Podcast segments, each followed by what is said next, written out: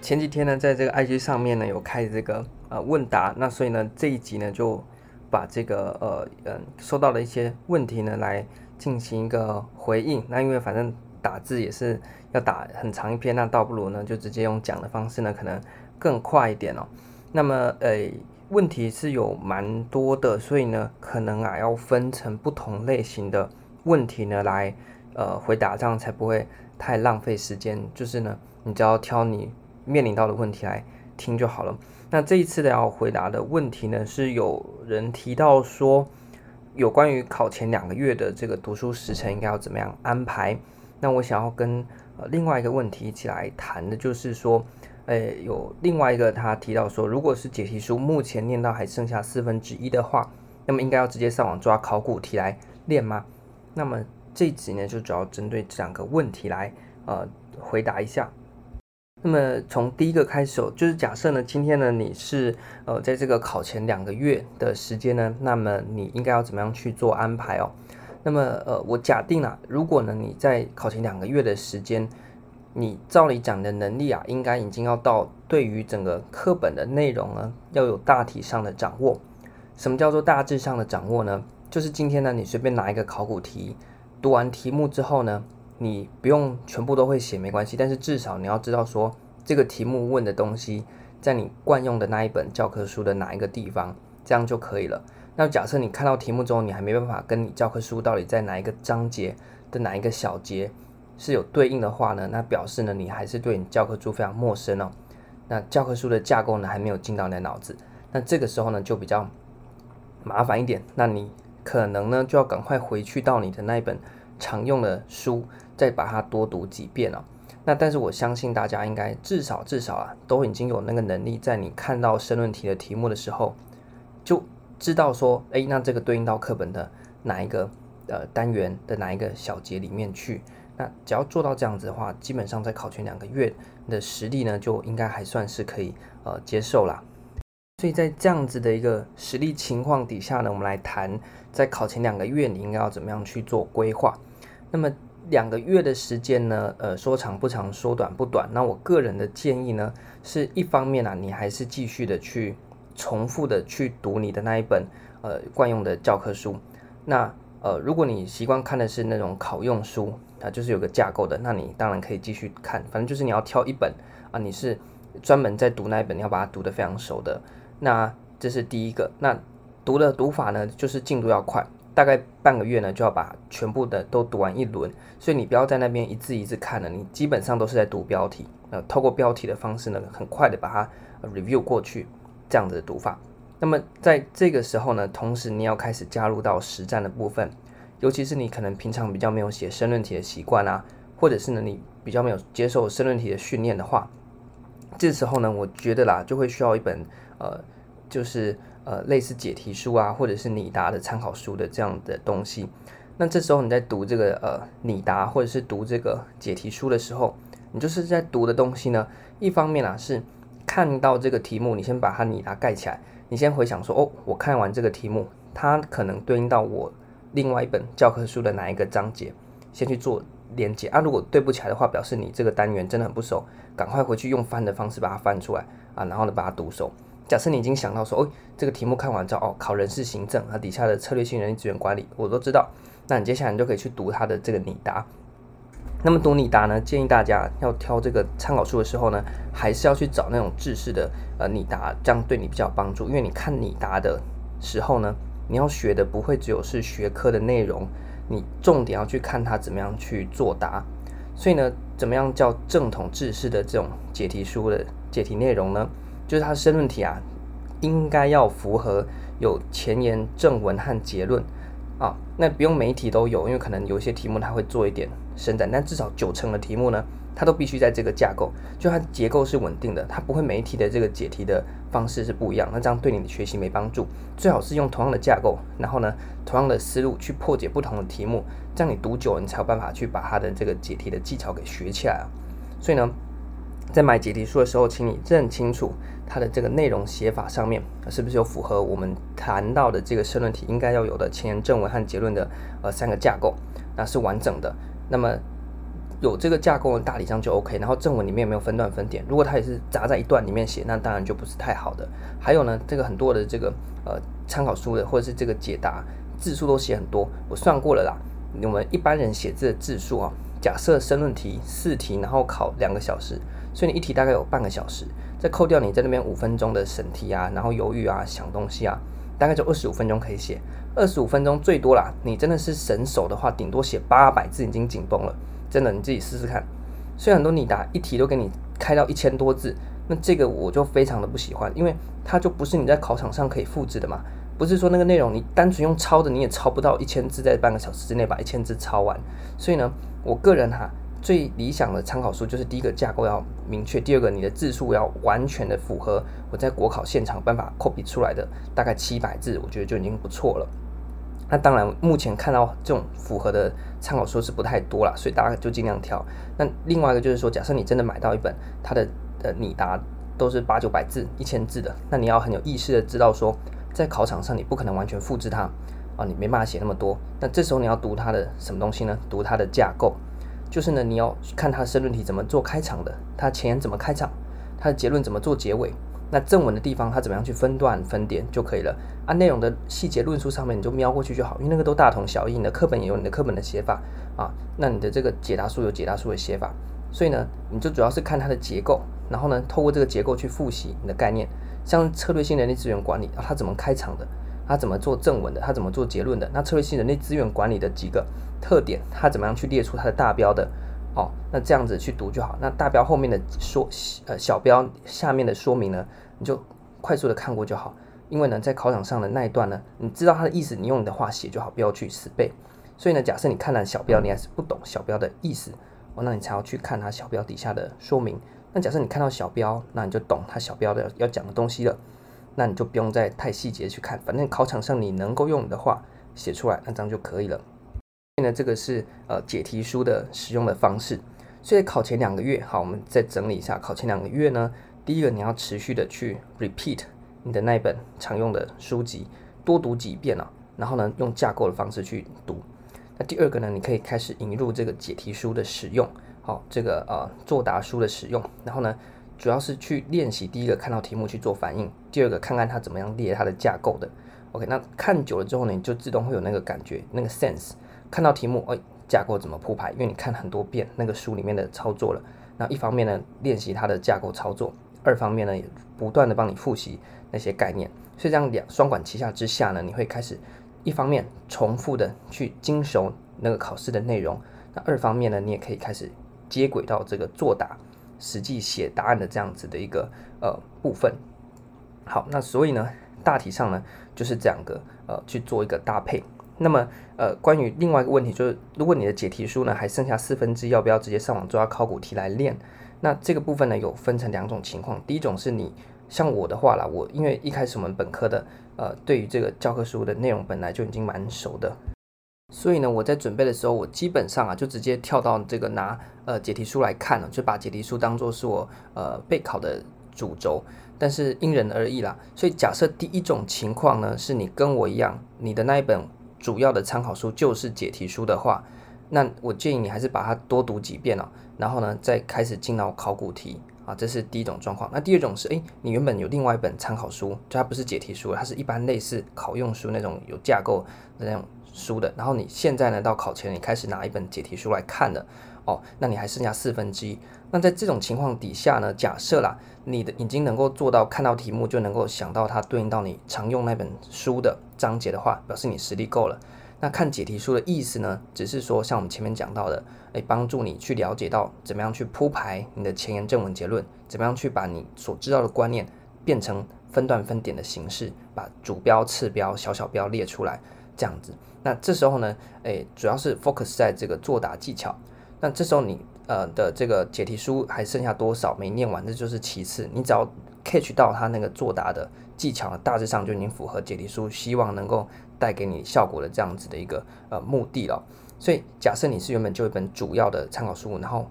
考考这个解题书呢，只是作为一个呃辅助使用的呃情况之的话呢，那。呃，你只要有学到这个解题书的解题技巧，那我觉得就 OK 了。那你还剩多少？那个其实都是呃其次啦。那接下来要谈到就是，那你说可不可以就是呃直接上网抓考古题来练？那么其实抓考古题来练，我自己觉得啊，考古题对于我的意思来来讲呢，呃，我比较会着重在说，我透过考古题的阅读，而且是大量考古题哦，可能十年的考古题我全部抓下来，那我去了解到考试的趋势，这是我看考古题，就是考古题对我来讲的意意思在这边，或者是我对考古题的用法。所以我比较不会去强调说我要去解那个考古题，因为怎么样子讲呢？假设你这个申论题作答技巧 OK，那你申论题你要怎么练呢？你看到申论题一样，用像你在读解题书的架构一样，哦，你就先看到考古题，看完之后呢，想它到底在考哪个单元，然后呢，它哪一个概念啊？接下来你就开始想哦，那个概念底下有哪些内容，啊，都想一遍，你都懂了，那这题考古题呢，你就可以。盖牌的你就会了，那只差在说呢，你有没有办法用申论的方式呢，把你知道那些内容写出来，那就是很技术性的问题，跟你这个读读书熟不熟那是没关系的。申论题本身是一个写作的技巧，OK，那所以申论题的这个做法我是这样子在做操作的啦。那另外一个就是重点，就是我刚才提到的，我透过十年的考古题，我看完之后你会发现说，其实考古题它有一个趋势在，它的用词啊，它的问法。然后他的考题，他怎么样针对那个考点去问啊？他怎么玩那些考点的啦？你看完十年的考古题，你真的会有一个感觉哦，他大概就是这样在出。所以你分析完之后，你要去分析那个考古题，分析它那个趋势，分析它的问法。那看完过一轮之后呢，你再回去读书，这时候你就有不同的看法，你就会带着这个考试出题委员的眼光来读你那本书。所以你过去可能在读这个呃财务行政，你就是单纯把它全部读完。哦，看一遍，但是你把考古题认真的分析过，去了解到考古题怎么出之后呢，你再看回去翻你那本教科书，你就知道说，哦，这个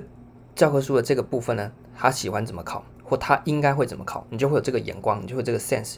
然后你读书的角度就会不一样，你这就是从一个学生的角度呢，变成一个考生的角度，所以你不再只是读书背书，你是去读完书之后去知道说，哦，那这个单元考试喜欢怎么考。就很就是这个眼光，那这个层次当然就更高了。那等到你实际进到考场的时候呢，诶，因为那些出法你大概都已经了解了嘛，你都是带着这个出题老师的眼光来读你的那个书，所以他不管考题怎么变，那你一样看到题目审题完之后，对应到那个书的章节，然后呢你就把那个部分的知识呢把它调出来，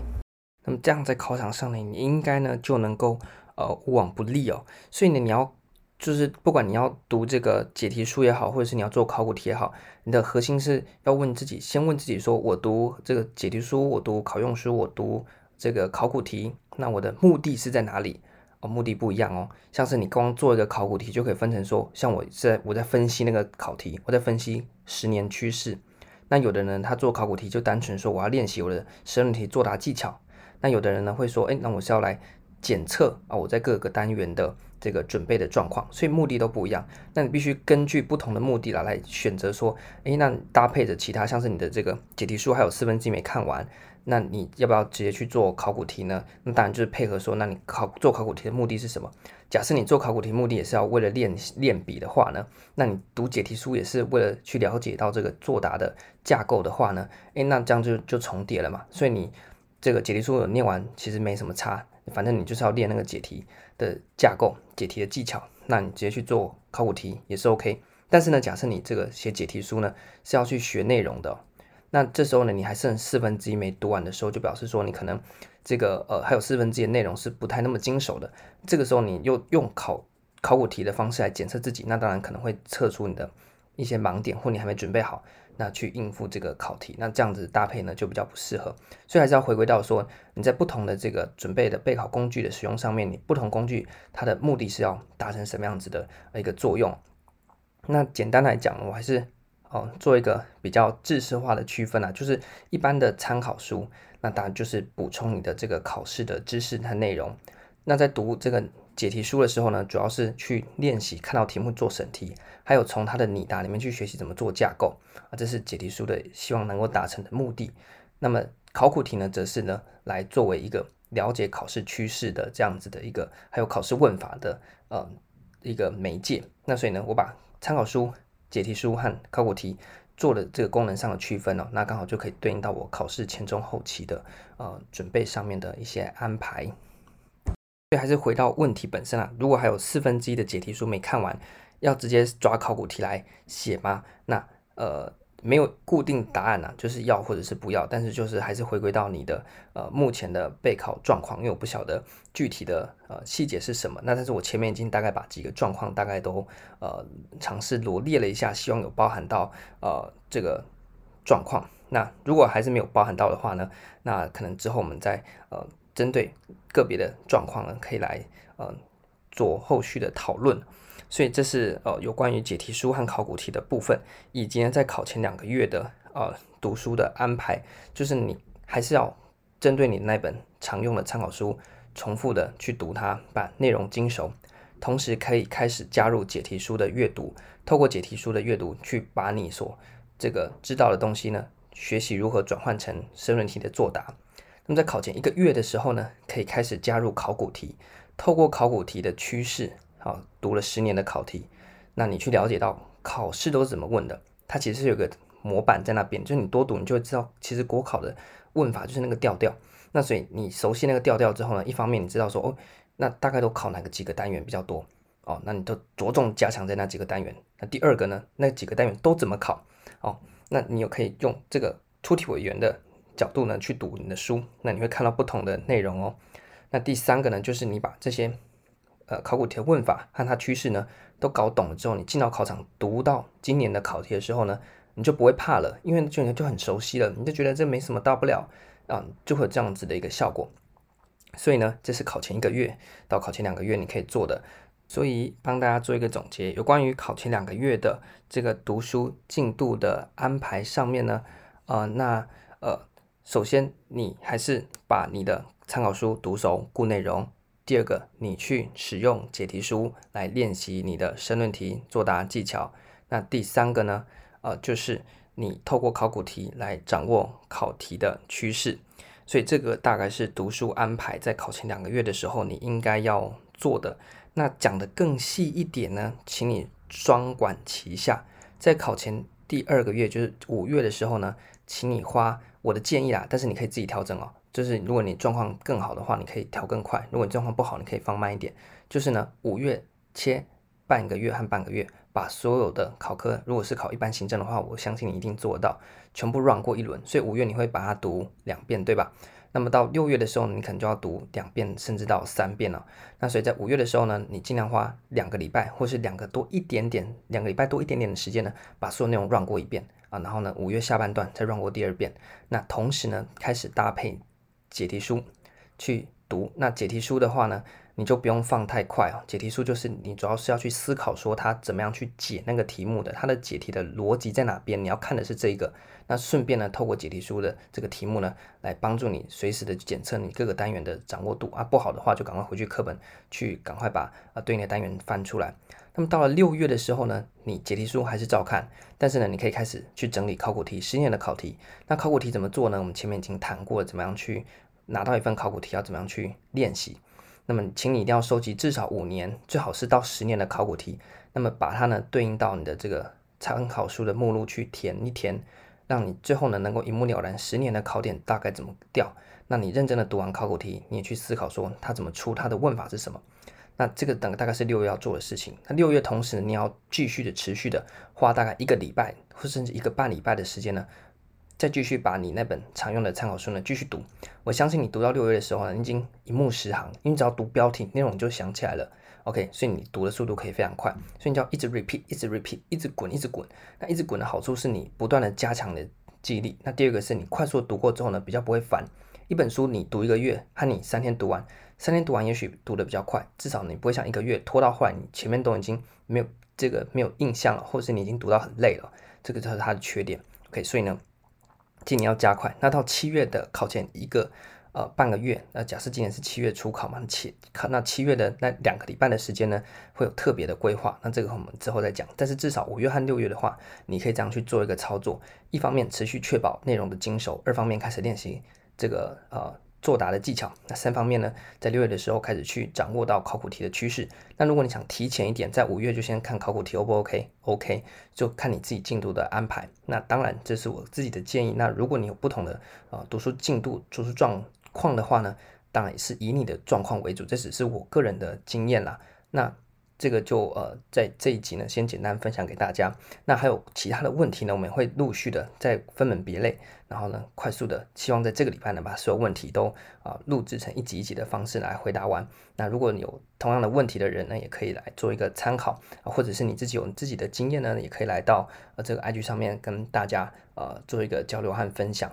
那之后呢，大概会因为发现这次开了这个 Q&A 之后呢，还收集到蛮多之前没有谈过的。那我觉得这个呃模式还不错，所以之后可能常常开 Q&A，反正呃有问题就问，没问题就很好。那这集呢，先暂时谈到这边。那其他问题呢，会陆陆续续的回答。那如果你有个别的呃更详细的，那我们这次没有谈到或谈的不精准的话呢，啊也欢迎持续的来跟我们反映哦。那我们会这个改进，那继续的做交流。那么这一集呢就。呃，变成国考二十分钟，那谈到这边，感谢大家。